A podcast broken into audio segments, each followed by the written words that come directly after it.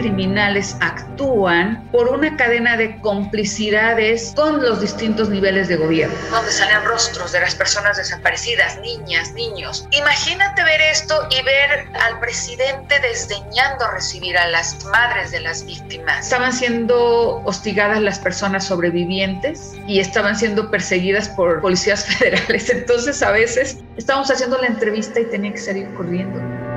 El país. Porque estoy convencida de que debemos hablar de ello mucho más de lo que hemos hecho. Presenta Al habla con Barkentin. A mí en lo personal este tiempo me ha tratado bien, aunque sí en mi círculo cercano pues ha habido impactos y pérdidas por la pandemia. Pero en lo personal he tenido oportunidad de estar en un proceso fuerte de introspección. Laura Castellanos, periodista de investigación, feminista, autora de varios libros, ha sido galardonada con el Premio Nacional de Periodismo y el Premio Latinoamericano de Periodismo de Investigación que otorga el Instituto Prensa y Sociedad basado en Perú, y su libro Crónica de un país embosado ganó mención honorífica del Premio Antonio García Cubas 2019 del Instituto Nacional de Antropología e Historia. ¿Cómo estás, Laura, querida? ¿Tú cómo te presentarías para quienes hoy nos escuchan y qué quisieras que sepan de ti? Pues soy periodista independiente, autora de, con este, creo que son de seis libros, y enfocada en escribir de temas transgresores, tanto de lo que tiene que ver con movimientos políticos y sociales, como en el ámbito cultural también, temas transgresores del ámbito cultural. Querida Laura, nos estás presentando en este momento el libro La Marcha del Terremoto Feminista, Historia Ilustrada del Patriarcado en México. Primero me gustaría que nos contaras un poco eh, cómo llegas a este libro, por qué llegas a este libro. En primer lugar, bueno, yo soy una periodista feminista desde eh, mi formación. Digamos, yo me formé en el suplemento doble jornada de la jornada, que fue el primer suplemento feminista de un periódico. Y en mi trayectoria periodística me he enfocado a los temas de transgresión y subversión. Entonces, pues yo estaba poniendo el ojo en la cada vez más creciente expresión o expresiones del amplio movimiento de las luchas de las mujeres y que tenían que ver particularmente contra el acoso sexual, contra el acoso escolar.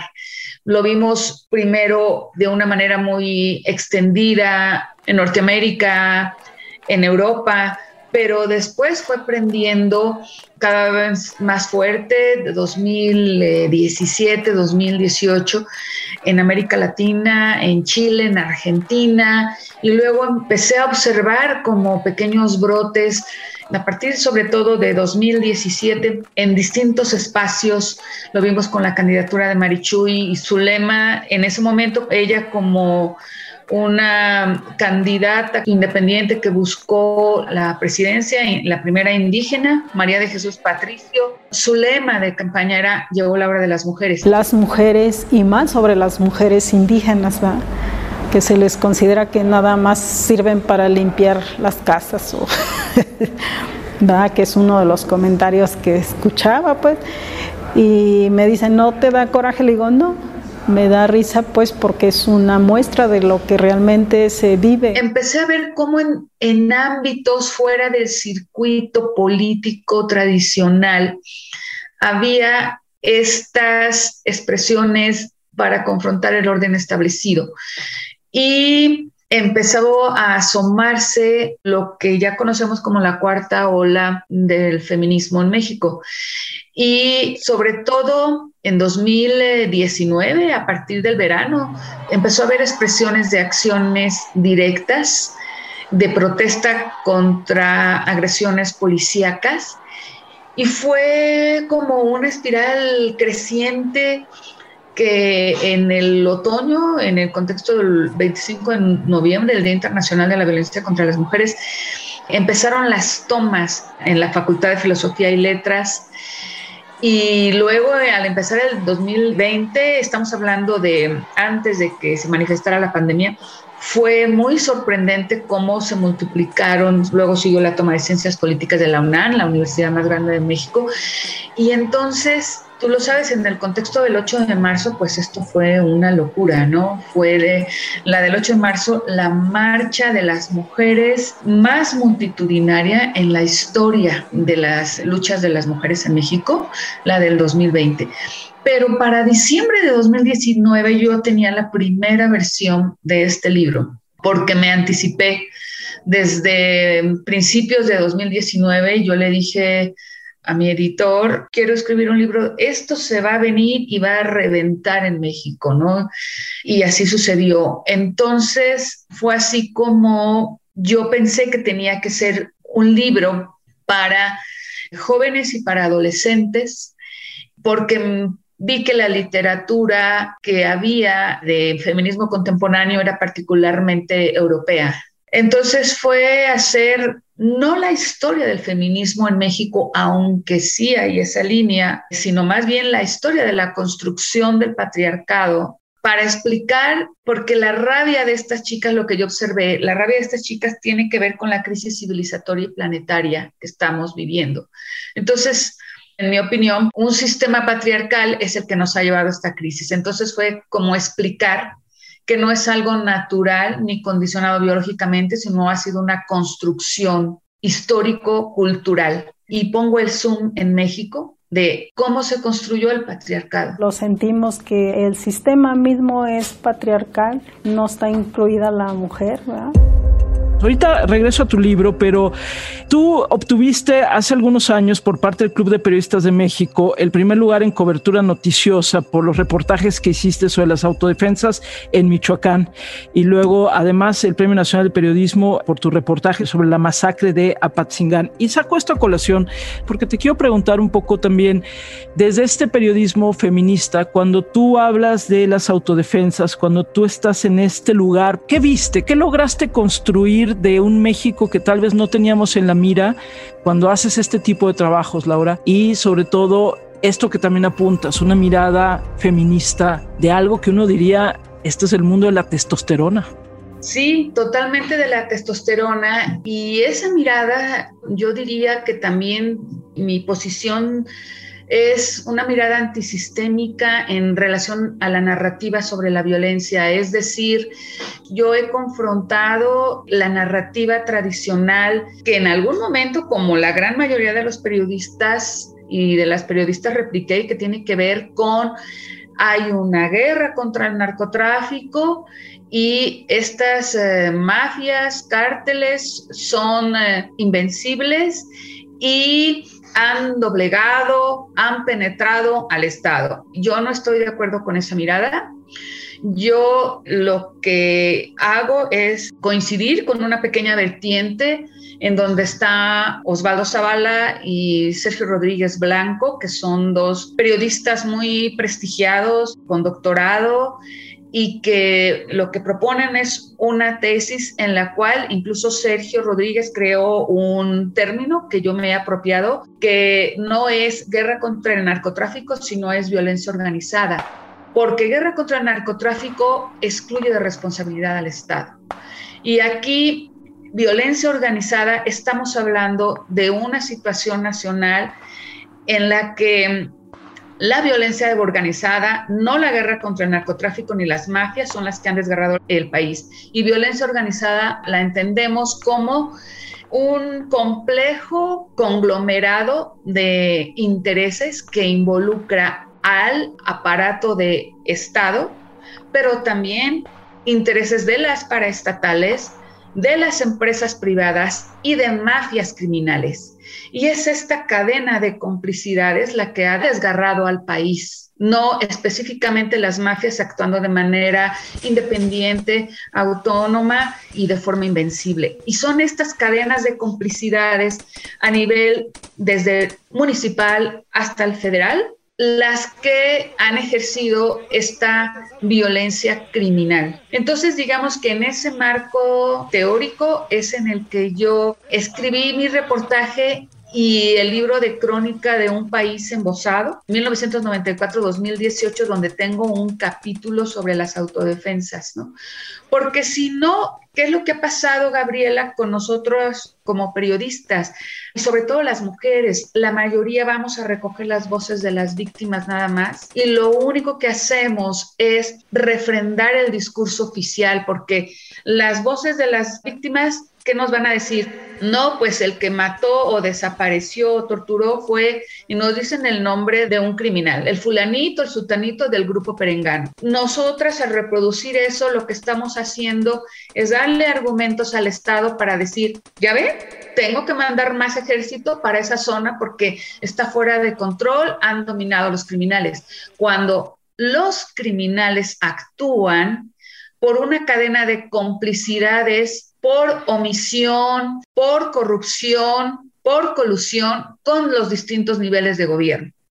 Entonces, digamos que mi ejercicio periodístico, cuando he entrado a estos temas, es visibilizar esa cadena de complicidades y no únicamente quedarme con la voz de la víctima, porque de esa manera se invisibilizan estos intereses que van de lo municipal a lo federal. Hay un proceso de captura del Estado en marcha. Pienso que es la mayor amenaza para el Estado mexicano y tiene que ser una materia de acuerdo y de política de Estado nacional, de frenar eso y acordarnos de que el enemigo precisamente es la delincuencia. En el caso, por ejemplo, de lo que viviste en Apatzingán, ¿cómo aplicarías esto que me dices a eso que viviste y narraste? Acá todavía están tiroteando, acá todavía están tirando, tirándonos, tirándonos, viejo, acá no se puede salir uno de los compañeros, están, están tirando los federales. Fue una experiencia muy dramática. A mí me contactaron fuentes de autodefensa para hacerme llegar la información.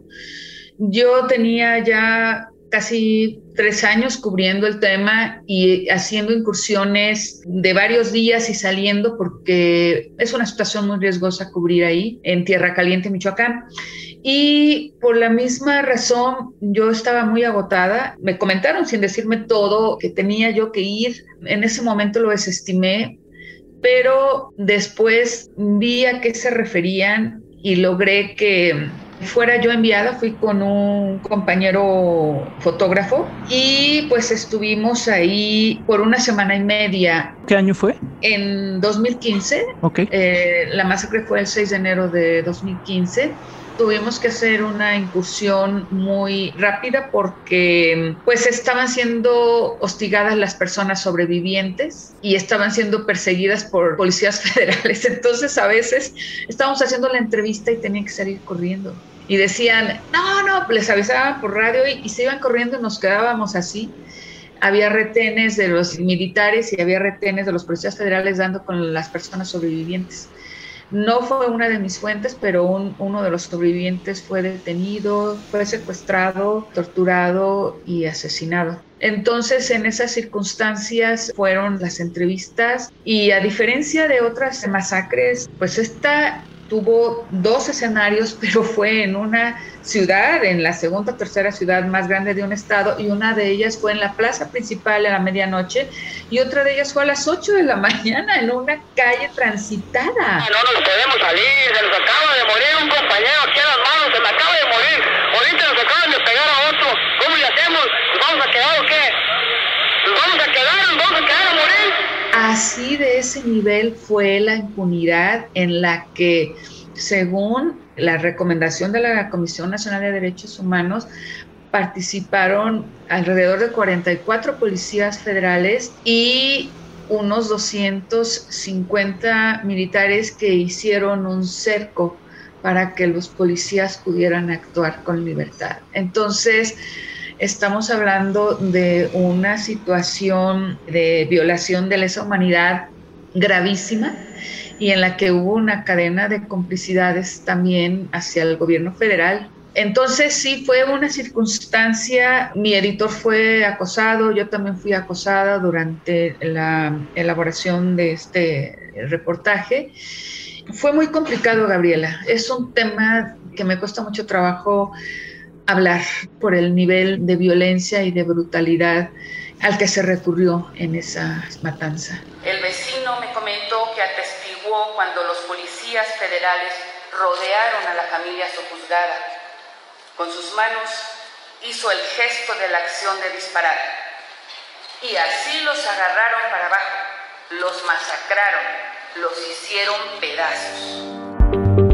Regreso a este momento y regreso a el libro que hoy presentamos aquí, en La Marcha del Terremoto Feminista, historia ilustrada del patriarcado en México, que escribes tú con ilustraciones de Brenda Castro. Y me llamó la atención hace rato, Laura, que decías que en diciembre de 2019 tú dijiste, aquí algo va a explotar, este tema del feminismo va a explotar. ¿Qué veías o qué palpabas como para decir, aquí en México algo va a pasar con el tema del feminismo? Mira, si tú recuerdas, en enero de 2019, es decir, a un mes de entrada López Obrador a la presidencia, hubo una oleada de desapariciones de jóvenes afuera del metro, aquí en la Ciudad de México, y hubo una manifestación espontánea que llegó al Zócalo. Para mí, ahí se prendió algo, algo que rebasaba la militancia, digamos. Y la mayoría eran muy jóvenes y Nunca supimos qué pasó con esos casos de desaparición, nunca hubo una explicación del gobierno, nunca dijo se detuvo o se desarticuló esta red ni nada, pero ese fue una señal, sobre todo por la expresión tan espontánea y multitudinaria, yo dije, aquí viene algo. Y en mayo de 2018 yo vi dos expresiones en América que me llamaron poderosamente la atención. Una fue en Chile, que jóvenes universitarias tomaron una veintena de universidades contra el acoso escolar.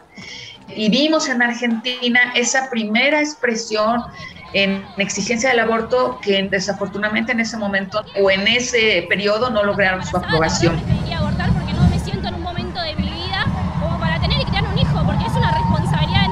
Pero fueron en distintos eh, países expresiones espontáneas. Si tú te acuerdas cuando en Estados Unidos separaron a las familias migrantes, separaron a las niñas y a los niños y los llevaban a centros de detención migratoria, hubo una expresión espontánea de mujeres, una manifestación espontánea de mujeres estadounidenses en contra de esa separación y hubo detenciones también.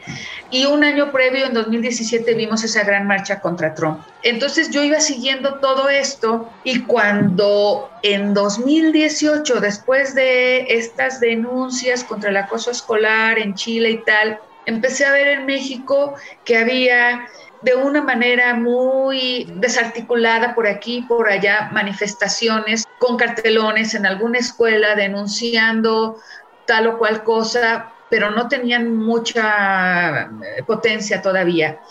En 2019, después de esta manifestación espontánea en el Zócalo contra las desapariciones de las jóvenes, pues a los dos, tres meses tuvimos el mito mexicano, y entonces en febrero es cuando yo digo, antes del mito mexicano, esto viene, y le dije al editor, necesito escribir de esto y tengo que clavarme y ver, el hilo conductor del libro es la violencia de género, pero tengo que hacer una recapitulación en la historia de este país de cómo llegamos hasta aquí.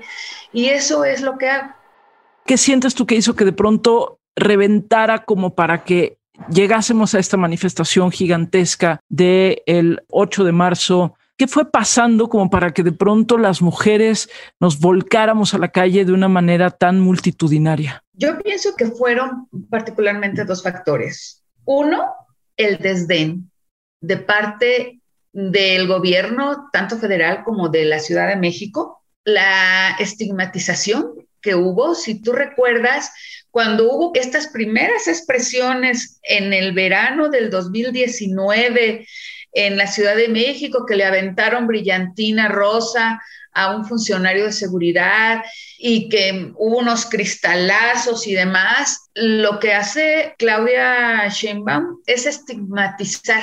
Pero invito a todas a manifestar este deseo de justicia de manera pacífica. Empezó una narrativa en la que desde el poder, tanto del presidente como de Claudia Sheinbaum, fue, bueno, tienen razón, pero así no. Con estas protestas no. Si hay violencia, pues es una contradicción. ¿Cómo se lucha en contra de la violencia y se manifiestan de manera violenta? Si tú te das cuenta, uno, sucedió esta oleada de desapariciones y no hubo ninguna respuesta, quedaron en la impunidad. Dos, el Me Too en abril es tremendamente también estigmatizado en las redes sociales y aún por mujeres que se manifestaban como críticas a la violencia hacia las mujeres, cuestionan al Me Too. Y eso fue como caldeando más los ánimos. Tres, salen a la escena pública y va a la par creciendo el nivel de brutalidad en los casos de algunos feminicidios.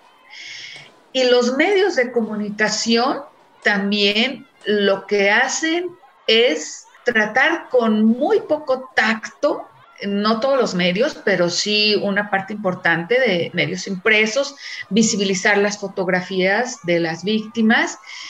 Y cuando hay una protesta en la que se recurre a la acción directa y se rompen cristales y tal, sale el gobierno a decir, ay, oigan, no, eso no lo vamos a permitir, ¿qué les está pasando? Y eso fue un regadero de gasolina por todos lados porque Además, todas estas acciones de los acosos, los acosos escolares que se empezaron a denunciar, por ejemplo, en facultades de la UNAM, todo quedaba en la impunidad, los feminicidios quedaban en la impunidad, ah, pero eso sí fueron señaladas quienes grafitearon el monumento del ángel de la independencia, quienes rompieron cristales aquí, entonces, pues empezó a extenderse una rabia acumulada de las jóvenes quienes se mueven en transporte público saben lo que es subirte al metro, subirte al metrobús y lo que vas a encontrar son fotografías de mujeres desaparecidas en todos lados. Se busca, se busca, se busca. En el metrobús hay un servicio de televisión en donde también están pasando los rostros de las mujeres. En la televisión, si tú la aprendes, y a mí me ha sorprendido eso, hasta incluso en las caricaturas, de pronto están saliendo una barra lateral o inferior donde salen rostros de las personas desaparecidas, niñas, niños. Imagínate ver esto y ver al presidente desdeñando recibir a las madres de las víctimas estigmatizando y criticando las expresiones feministas, diciendo que atrás del movimiento feminista están conservadores que son utilizadas y al mismo tiempo no hay ninguna estrategia para responder a los niveles de violencia de género que van aumentando. Y a partir de que empiezan las tomas históricas en este país solo de mujeres, de, por un lado, universidades, pero también de oficinas públicas, entonces empiezan a brotar colectivas por todos lados y a ver pequeñas articulaciones y a denunciar en las redes sociales. Y se viene la marcha del 8 de marzo. Quiero que gritemos todas nuestras hermanas asesinadas, por todas nuestras hermanas desaparecidas, por todas nuestras compañeras violentadas. Vamos a gritar fuerte para que nos escuche el presidente y nos escuchen en todo el mundo. Por todas nuestras compañeras, vamos a gritar fuerte, todas, que nos escuche el mundo. Dedicas tu libro y dices tal cual a nuestras ancestras y a todas las morritas del siglo XXI. Y me encanta porque además pues es esto, es reconocer de dónde venimos, pero también obviamente mirar a lo que está sucediendo. Pero quisiera ir cerrando esta conversación, Laura, con una reflexión tuya. ¿Tienes esperanza, digamos, en estas morritas? ¿Crees que va a pasar algo más que la protesta? Algo que a mí me llena de esperanza es precisamente, por un lado, al yo haber entrevistado a estas jóvenes que me decían que no habían leído a ninguna teórica y tal, ahí constaté que esto va más allá de la ideología y que es un cambio de conciencia colectiva genuino.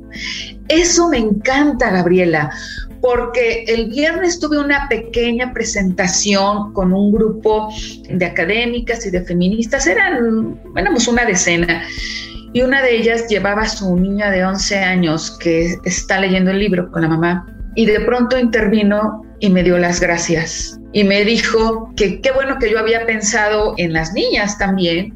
Y empezó ella a compartir su análisis del libro. Julia Osnaya Montalvo, 11 años de edad.